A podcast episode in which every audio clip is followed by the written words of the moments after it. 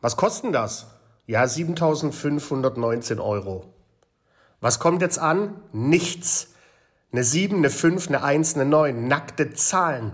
Denkt immer daran, den Preis schön zu verpacken. Packt ein Merkmal, ein, ein, Merkmal davor, einen rationalen Nutzen, nennt dann den Preis, aber lasst das Wort kostet weg, ersetzt es durch hat einen Wert von, ist eine Investition und packt noch einen individuellen Nutzen oben drauf. Mensch, lieber Kunde, das Paket, wie wir es heute definiert haben, ist für Sie eine Investition von 7.519 Euro und bedeutet für Sie, Sie bekommen genau das, was Ihnen wichtig ist, nämlich XYZ. In diesem Sinne, viel Spaß beim Einpacken des Preises.